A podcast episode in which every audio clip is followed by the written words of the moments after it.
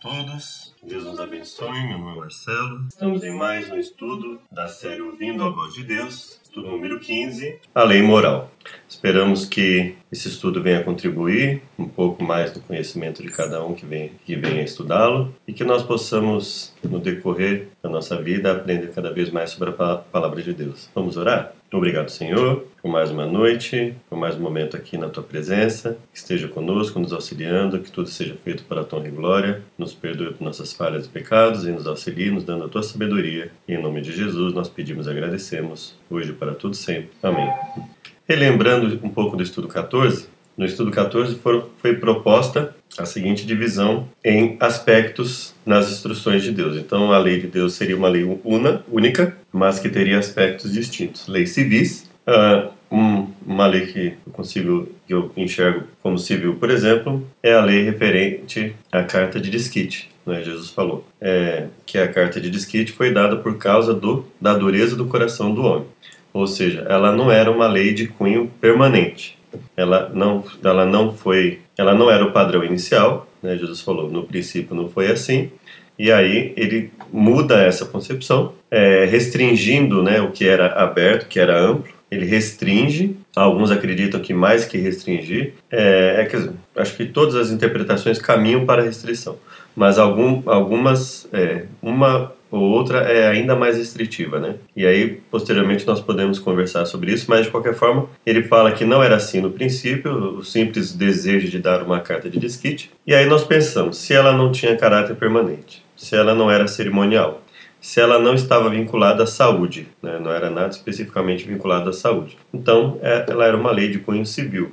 É, quando nós dizemos que a lei, o quarto tipo de lei, é moral, nós estamos dizendo o quê? Nós estamos dizendo que é uma lei de cunho permanente, que foi dado desde o princípio, ou seja, que é, em, termos de dedução lógica não faria sentido que não é, que ela fosse apenas por um período, que ela tivesse um determinado início, mas não desde quando Deus criou os seres humanos. Por exemplo, né? ah, Deus cria Adão e Eva e permite o assassinato. Não faria sentido. Né? Deus cria Adão e Eva para que eles crescessem, se multiplicassem na terra e permitisse o assassinato. Não assassinarás, né?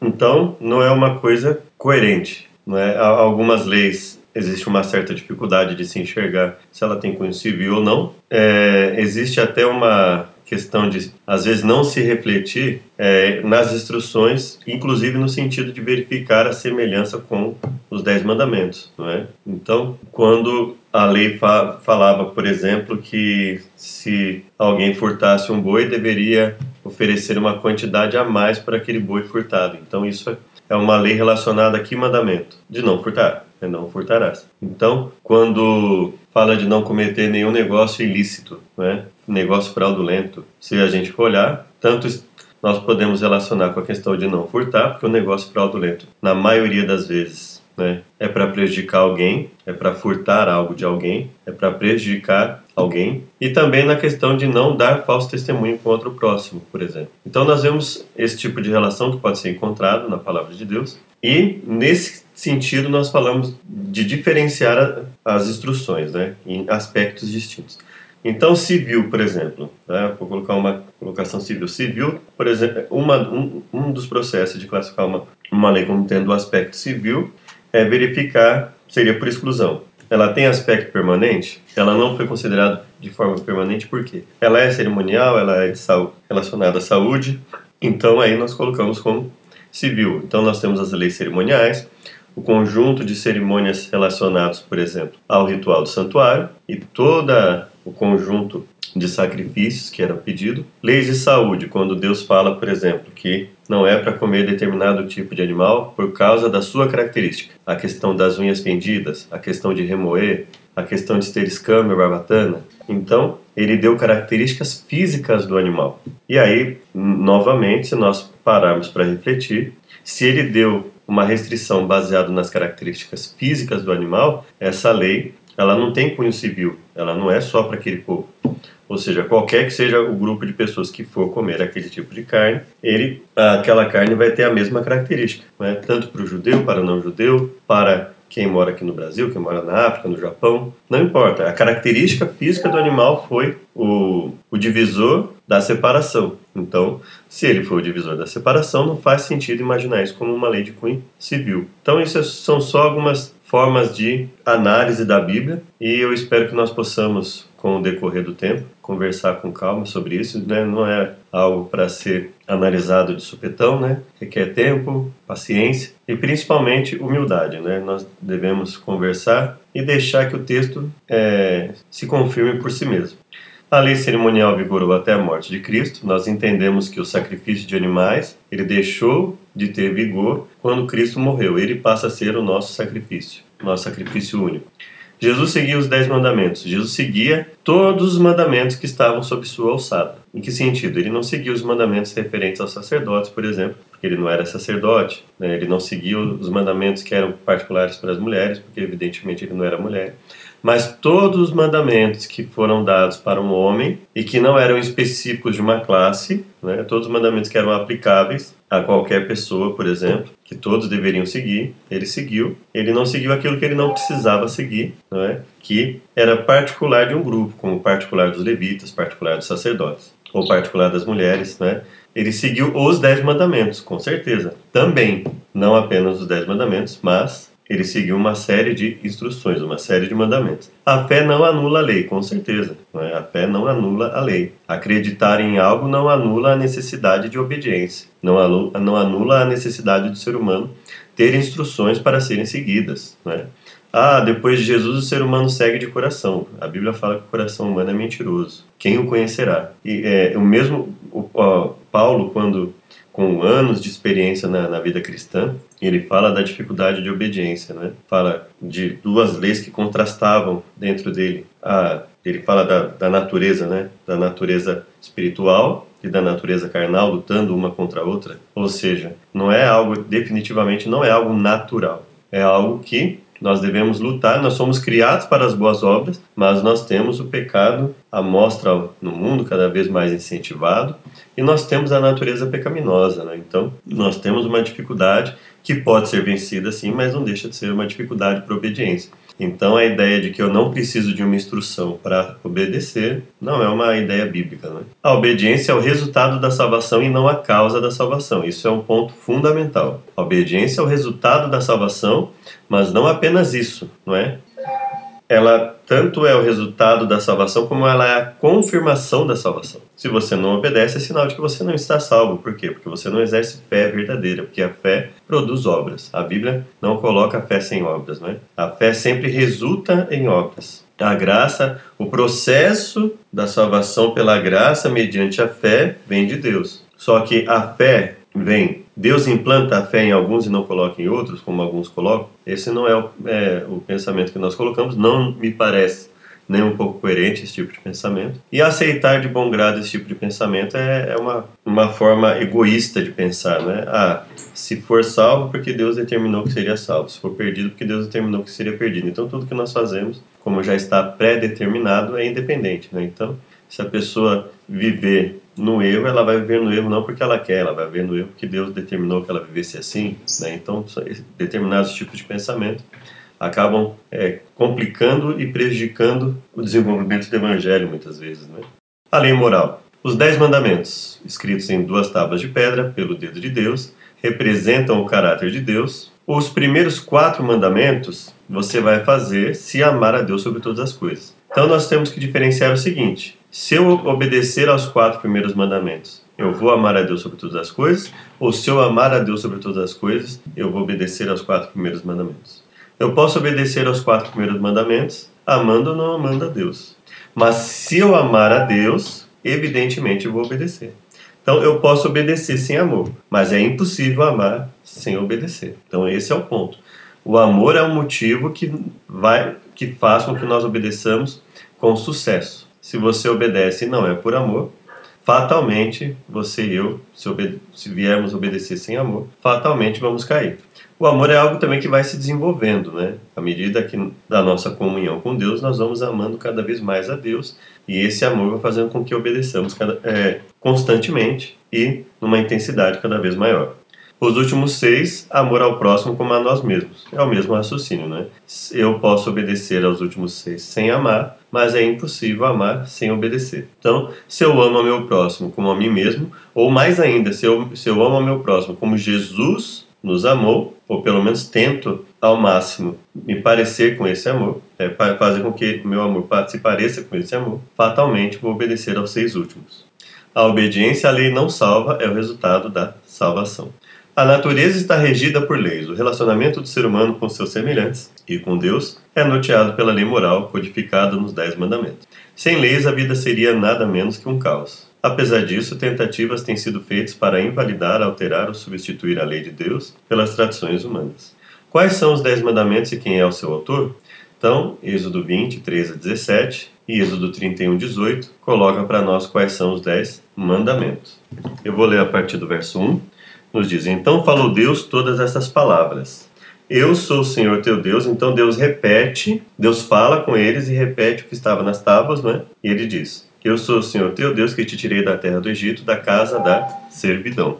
Então a lei escraviza de forma alguma. A lei é dada no contexto de liberdade. Então Deus está dizendo: é porque vocês são livres que eu estou estabelecendo essa, essa norma, essas instruções para que vocês obedeçam. Agora vocês são livres para obedecer para escolher ficar com esse povo ou ir para outro povo. Não terás outros deuses diante de mim, não farás para ti imagem de escultura, nem semelhança alguma do que há em cima nos céus, nem embaixo na terra, nem nas águas debaixo da terra, não te encurvarás a elas, nem as servirás, pois eu, Senhor teu Deus, sou Deus zeloso, que visito a maldade do pai nos filhos até a terceira e quarta geração daqueles que me odeiam, mas faço misericórdia até mil gerações daqueles que me amam e guardam os meus mandamentos. Não tomarás o nome do Senhor teu Deus em vão, pois o Senhor não terá por inocente o que tomar o seu santo o seu nome em vão. Lembra-te do dia de sábado para o santificar, seis dias trabalharás e farás toda a tua obra, mas o sétimo dia é o sábado do Senhor teu Deus. Não farás nenhuma obra, nenhum trabalho, no caso aqui está escrito, né? Nem tu, nem teu filho, nem tua filha, nem o teu escravo, nem a tua escrava, nem o teu animal, nem o estrangeiro que está dentro das tuas portas, pois em seis dias fez o Senhor o céu e a terra, o mar e tudo que neles há, mas ao sétimo dia descansou, por isso abençoou o Senhor Deus o dia de sábado e santificou. Honra teu pai e tua mãe, para que se prolongue os seus dias na terra que o Senhor teu Deus te dá. Não matarás, não adulterarás, não furtarás, não dirás falso testemunho contra o teu próximo, não cobiçarás a casa do teu próximo, não cobiçarás a mulher do teu próximo, nem o seu escravo, nem a sua escrava, nem o seu boi, nem o seu jumento, nem coisa alguma do teu próximo. Então, e 31:18 nos diz quando o Senhor acabou de falar com Moisés no Monte Sinai, deu-lhes as tábuas do testemunho, tábuas de pedra escrita pelo dedo de Deus. Então, quem escreveu os Dez Mandamentos? Deus. Ele é o autor não só dos Dez Mandamentos, ele é o autor de todas as instruções que estão na Torá, no Pentateuco, nos cinco primeiros livros da Bíblia, em especial nas, na parte que contém as instruções, mas os Dez Mandamentos, a Bíblia fala que foram escritos pelo dedo de Deus em tábuas de pedra. Aí existe uma variação de interpretação, né? Alguns dizem que seria os dedos de Deus seria equivalente ao Espírito Santo, e aí posteriormente nós podemos comentar sobre isso também. Segundo Jesus, em quantas partes estão divididos os Dez Mandamentos? Na verdade, quando Jesus falou isso, né? Mestre, qual é o grande mandamento da lei? Respondeu-lhe Jesus: Amarás o Senhor teu Deus de todo o teu coração, de toda a tua alma, de todo o teu entendimento este é o grande primeiro mandamento. segundo semelhante a este é amarás o teu próximo como a ti mesmo.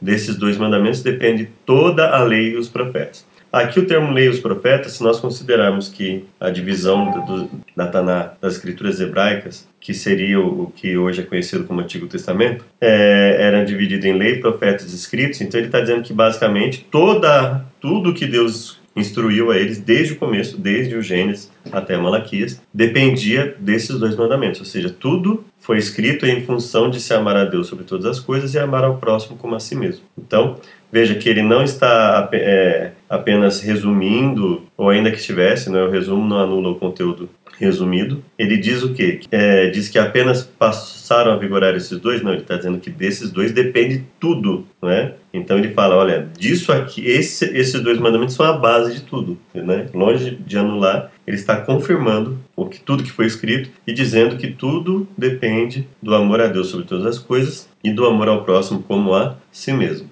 Então, ele dividiu os dez mandamentos em duas partes? Não, né? ele não dividiu os dez mandamentos em duas partes ele diz que desse, ele dividiu todas as instruções, basicamente, e não, não é, na verdade todas as instruções não, ele dividiu, ele diz que tudo foi dado para desenvolver no homem, basicamente, o amor a Deus sobre todas as coisas e ao próximo como a si mesmo, porque também há o amor de Deus para nós, não é que não está em nenhum dos dois desses dois mandamentos, porque Deus não precisa de mandamento para nos amar. Então, em termos de instrução dada ao homem, todas as instruções, todas as histórias, tudo que é contido nos livros foi para desenvolver ou manter no homem o amor a Deus sobre todas as coisas e ao próximo como a si mesmo. E aí nós podemos dizer que, se nós pegarmos os, os três primeiros mandamentos, nós teremos bem nitidamente o amor a Deus sobre todas as coisas. Se nós pegarmos do quinto ao décimo, nós teremos o amor ao próximo como a si mesmo e também o amor a Deus sobre todas as coisas ali, né? Porque para que amemos ao próximo verdadeiramente, o amor a Deus tem que estar presente em nós. E o quarto mandamento, ele envolve as duas coisas, não é? A dedicação a Deus, ou seja, você separa aquele dia para cessar as atividades, porque Deus cessou as dele. E nós passamos a fazer algo diferenciado naquele dia por ele, então o amor a Deus sobre todas as coisas, e também o amor a nós mesmos, né? Amar a, assim como a si mesmo. O amor a nós mesmos por é, preservar o nosso corpo, a nossa mente, e por preservar aqueles que estiverem ao nosso alcance também, estiver sujeitos a nós, no sentido de que eles também tenham a possibilidade de descansar. Então, é, Jesus ele coloca, não necessariamente divide, mas nós podemos, de certa forma, dividir os, os dez mandamentos. Né? Nesse contexto, dizer que os quatro primeiros, manda primeiros mandamentos deixam bem enfatizado o amor a Deus sobre todas as coisas, mas também o quarto deixa é um misto, né? Ele deixa também o amor ao próximo como a nós mesmos evidente. E os seis últimos deixam o amor ao próximo como a nós mesmos evidente também. Então, esse, essa forma de dizer que dividiu é apenas uma forma de didática, vamos dizer assim, de mostrar que o amor a Deus sobre todas as coisas e o amor ao próximo como a nós mesmos é a base, é o que sustenta os mandamentos. E se nós olharmos esse ou aquele mandamento, nós vamos ver que é, eles se encaixam neste, naquele ou em ambos, inclusive. Né? Desses dois mandamentos dependem toda a lei e os profetas. Qual foi a atitude de Jesus em relação à validade dos mandamentos? Mateus 5,17 Não penseis que vim revogar a lei e os profetas. Ou seja, ele está dizendo o quê? Não penseis que vim revogar o que, está, o que já está determinado, porque leia os profetas, não é? nós podemos dizer que ele está se referindo aqui a tudo que foi dado como instrução ao povo até aquele momento, que Deus havia dado. Então ele fala: Eu não vim revogar nada do que foi escrito. Não vim para revogar, vim para cumprir. Porque em verdade vos digo: até que o céu e a terra passem, nem um i ou um tio jamais passará da lei, até que tudo se cumpra.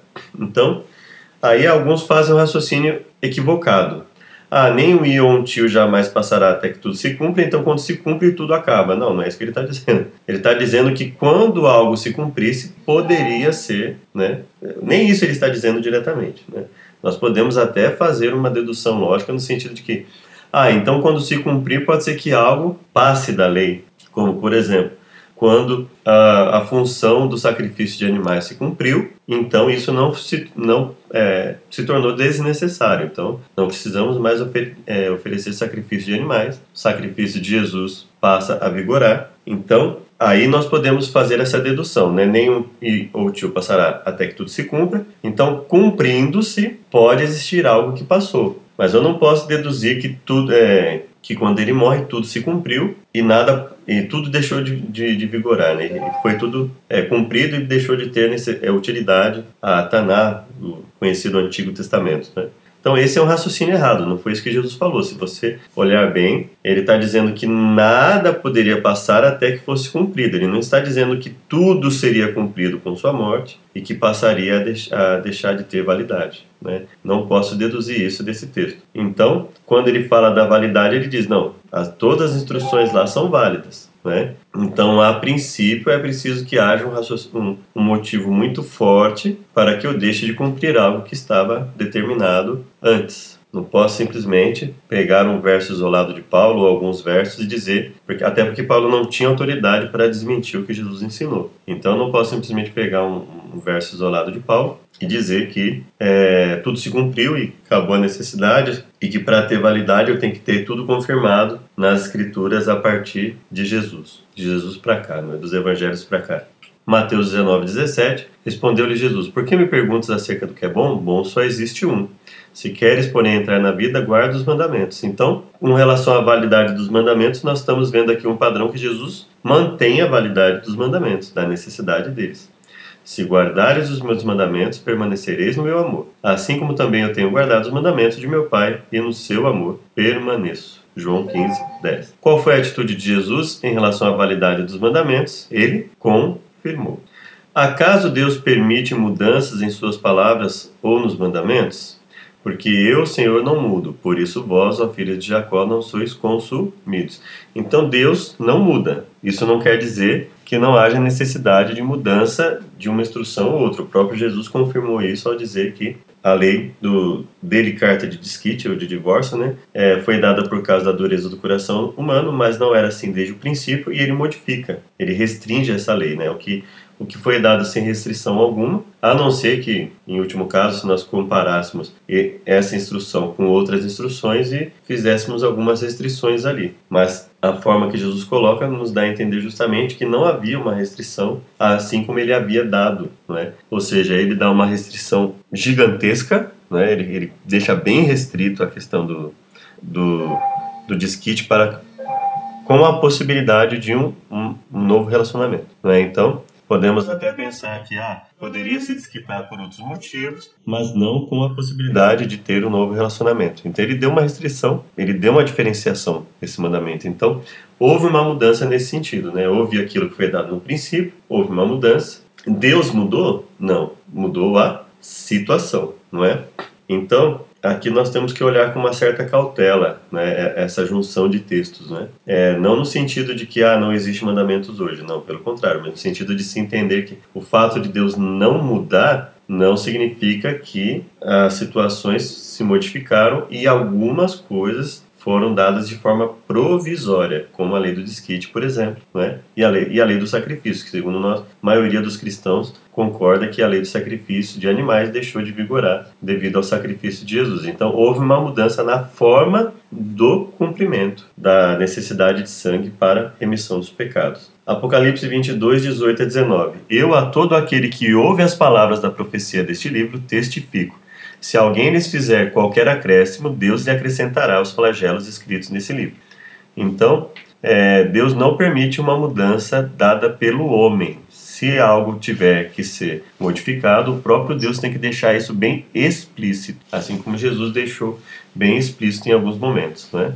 E se alguém tirar qualquer coisa das palavras do livro dessa profecia, Deus tirará a sua parte da árvore da vida, da cidade santa e das coisas que se acham escritas no livro. E aí nós fazemos uma aplicação a toda a Bíblia, né? Porque não, faz sentido que alguém deliberadamente modifique o que Deus estabelece e que isso seja entendido como algo que é permitido. Né? Deus dá uma instrução específica, a pessoa vai lá e modifica a bel prazer e acha que está tudo bem. É obviamente que não, não, isso não, não pode ser feito. Mas nós não podemos também nos esquecer que nós não seguimos, por exemplo, o ritual de sacrifício que os judeus seguiam, que, é, que foi dado para o povo de Israel e que foi seguido até mesmo antes do povo de Israel, né, na questão de sacrifício de animais. Então nós não seguimos isso. Então há leis que foram dadas, que estão lá no Pentateuco e que nós não seguimos mais no sentido de oferecer sacrifício de animais. Ou seja, se cumpriu em Cristo em que sentido? Que ele é o sacrifício. O problema é que as pessoas começaram a,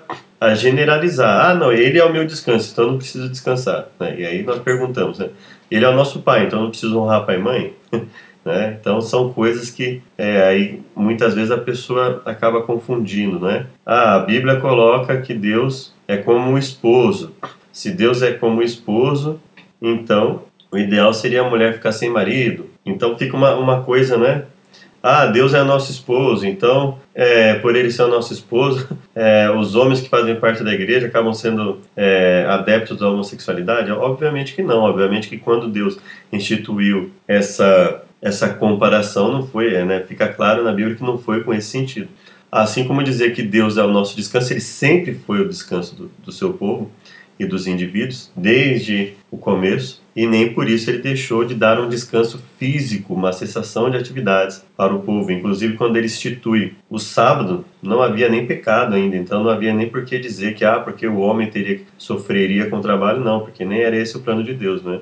é, quando ele fala do suor do teu rosto comerás o teu pão, é, isso foi na maldição posterior ao pecado. Então a cessação de atividades não tinha só a ver com o descanso, mas com a própria adoração a Deus. Então, por isso que nós temos que tomar um cuidado em, em buscar qual é o, o, o verdadeiro ponto aí, né? o que permanece e o que não permanece. Acaso Deus permite mudanças na sua palavra ou mandamentos? Não. O que Paulo escreveu sobre os mandamentos de Deus? Romanos 3,31 e Romanos 7,12. Anulamos, pois, a lei pela fé? Não, de maneira nenhuma. Antes, confirmamos a lei. Alguns alegam né, que, ah, mas essa parte de Romanos foi a lei da fé, que ele está dizendo que não se anula. Vamos ver? Romanos 3, 21 em diante. Mas agora se manifestou sem a lei a justiça de Deus, tendo o testemunho da lei e dos profetas. Veja, quando ele fala, se manifestou a justiça sem a lei, tendo o testemunho da lei e dos profetas. Ele não está negando a necessidade do testemunho da lei e dos profetas. Isto é, a justiça de Deus pela fé em Jesus Cristo para todos e sobre todos os que creem, não há distinção.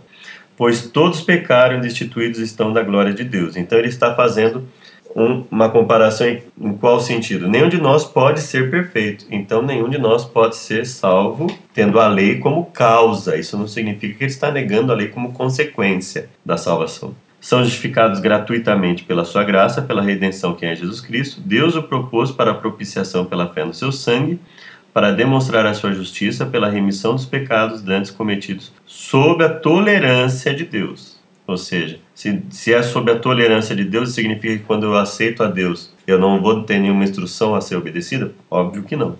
Para a demonstração da sua justiça nesse tempo presente, para que ele seja justo e justificador daquele que tem fé em Jesus. Onde está, a jactância? É excluída. Por qual lei? Das obras? Não, pela lei da fé. Concluímos, pois, que o homem é justificado pela fé sem as obras da lei. É Deus somente dos judeus? Não. Não é também dos gentios? Também dos gentios, certamente. Se Deus é um só que justifica pela fé a circuncisão e por meio da fé em circuncisão, anulamos, pois, a lei pela fé? De maneira nenhuma, antes confirmamos a lei. Qual lei que ele estava falando aqui? A instrução, o conjunto de instruções para serem obedecidas. Então ele não está falando da lei da fé. Ele tá, se ele está contrastando a lei com a fé, como é que ele poderia estar falando da lei da fé? Evidentemente que ele não está falando da lei da fé. Até porque ele nem precisaria fazer essa pergunta, né? Anulamos, pois, a lei pela fé? Se fosse a lei da fé que ele estivesse se referindo. Né? Então, evidentemente, quando ele fala anulamos, pois, a lei pela fé, ele está, porque ele está contrastando a lei com a fé. E para que não houvesse dúvida com relação a isso, ah, Paulo está dizendo que não é necessária obediência? Não, pelo contrário. Quem, quem lê Romanos 1, por exemplo, e, e 2, né? Vai ver claramente que ele não está falando contra a necessidade de obediência, ele não está falando contra a validade de uma lei existente, não é? Então, quando ele fala anulamos, pois, a lei pela fé, não, de maneira nenhuma, antes confirmamos a lei, ele está dizendo o seguinte: olha, eu não estou dizendo que a lei é desnecessária, pelo contrário, eu estou confirmando a lei, estou confirmando que pelo fato de nós não conseguirmos obedecer perfeitamente a lei, desde o momento que nascemos até o momento que morremos, nós precisamos da graça de Jesus. E é a graça que nos salva, não a obediência à lei, porque nós não conseguimos obedecer à lei por completo. Por conseguinte, a lei é santa e o mandamento santo, justo e bom. Romanos 7, 12, né? Romanos 7, verso 12, que nos diz: é, verso 11: Pois o pecado, tomando ocasião pelo mandamento, me enganou e por isso ele me, e por ele me matou. Portanto, a lei é santa e o mandamento santo, justo e bom. É, logo, tornou-se-me o bom em morte de modo nenhum. Mas o pecado, para que se mostrasse pecado, operou em mim a morte pelo bem, a fim de que pelo mandamento o pecado se fizesse excessivamente maligno. Então ele está dizendo assim: olha, quando eu sei que aquilo é errado, eu percebo quanto a, o, o, o, que é errado é, é maligno, é prejudicial. Quando eu não sei, eu posso até não ter uma noção exata da, da malignidade daquilo, do, do, quanto aquilo é prejudicial. Mas quando eu conheço a vontade de Deus, quando eu conheço a sua lei, aí eu percebo. O que Paulo escreveu sobre os mandamentos, não anulamos a, a lei pela fé, confirmamos, e a lei é santo, o mandamento santo, justo e bom. O que, segundo a Bíblia, aconteceria no futuro com a lei de Deus? Daniel 8, 12, 7 25. O exército lhe foi entregue com, com o diário, no caso, né, por causa das transgressões, e deitou por terra a verdade e o que fez prosperou. Então, aqui Deus está dizendo que existem momentos em que alguém pode ter algum sucesso em deitar a verdade por terra. Se não para todos, pelo menos para a maioria das pessoas, em relação à maioria. Né? E por que nós dizemos isso? Porque nós queremos que Deus tem sempre o seu remanescente, né? um grupo que ele preserva para guardar a sua verdade. E nós passamos a fazer parte desse grupo cada vez mais quando nós nos aprofundamos no estudo da palavra e, tem, e buscamos descobrir o que ela quer nos ensinar. Proferirá palavras contra o Altíssimo, magoará os santos do Altíssimo e cuidará em mudar os tempos, possivelmente o calendário, né? É a questão referente ao calendário, a, vamos dizer assim, tentar é, prejudicar a compreensão do servo de Deus em relação aos tempos estabelecidos, ao que Deus estabeleceu, em relação à sua lei, né? cuidará em mudar os tempos e a lei, e os santos lhe serão entregues nas mãos por um tempo, dois tempos e metade de um tempo. Então esses dois versos eles nos indicam que há, né, existe a possibilidade dos poderes existentes tentarem mudar aquilo que Deus estabeleceu e terem até algum sucesso para uma boa parte das, em relação a boa parte das pessoas, né? Então o que aconteceria no futuro com a lei de Deus? A verdade seriam jogados por terra, os dez mandamentos seriam alterados. É, os mandamentos seriam alterados, né? Os homens teriam a permissão de Deus para mudar seus mandamentos. Falso, né? O que os homens fizeram com a verdade de Deus? Romanos 1:25, pois eles mudaram a verdade de Deus em mentira, adorando e servindo a criatura em lugar do Criador, o qual é bendito eternamente. Amém.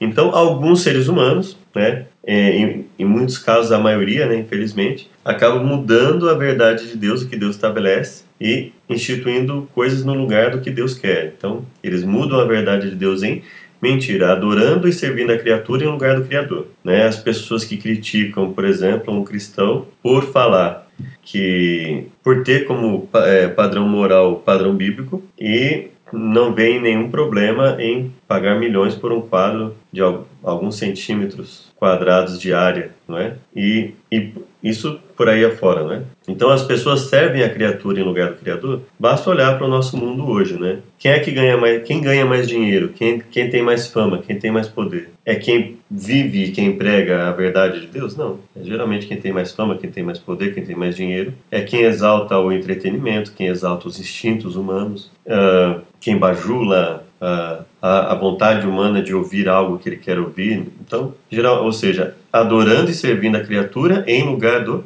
Criador.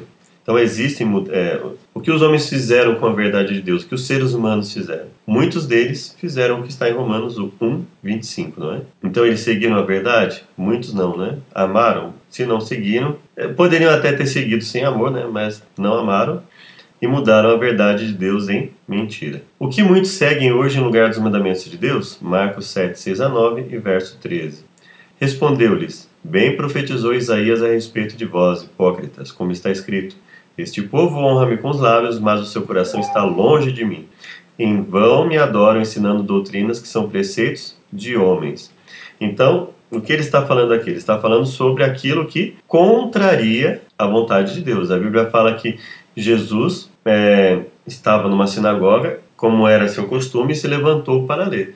Então Jesus não está condenando todo e qualquer tipo de costume ou tradição, ele está condenando costumes e tradições que contrariem a verdade, a, a vontade de Deus. E aí muitos colocam isso no lugar da, da, vontade de Deus. É o que nós temos visto no mundo, né? E infelizmente isso não tem feito o mundo melhorar. Negligenciando o mandamento de Deus, guardais a tradição dos homens e disse-lhes ainda: Jeitosamente rejeitais o preceito de Deus para guardardes a vossa própria tradição. Então veja que ele está dizendo: olha, se existe um costume, por mais que seja apreciado, que contraria a vontade de Deus, ele não pode ser seguido, ele tem que ser abandonado. Ou seja, ele está dizendo que isso não faria sentido se ele não estivesse falando em mandamentos permanentes, em mandamentos que não poderiam ser quebrados invalidando a palavra de Deus pela vossa própria tradição que vós mesmos transmitistes, e fazeis muitas outras coisas semelhantes.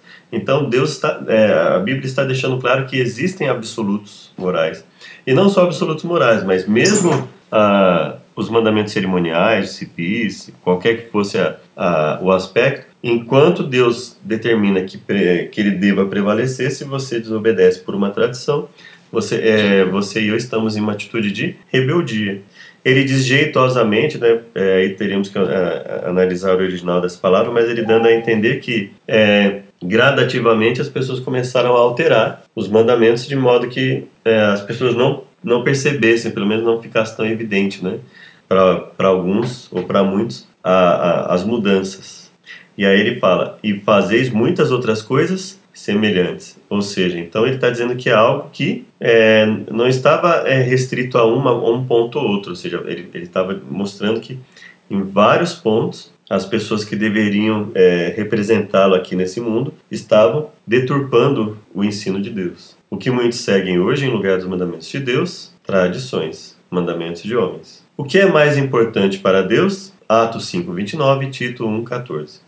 Então Pedro e os demais apóstolos afirmaram: Antes importa obedecer a Deus do que aos homens. E nós entendemos nisso, é, se você quiser ler o contexto de Atos 5 também, você vai perceber que quando obedecer à autoridade representa ferir o que Deus estabelece, então nós não podemos obedecer à autoridade instituída. Por isso ele fala: Antes importa obedecer a Deus do que aos homens.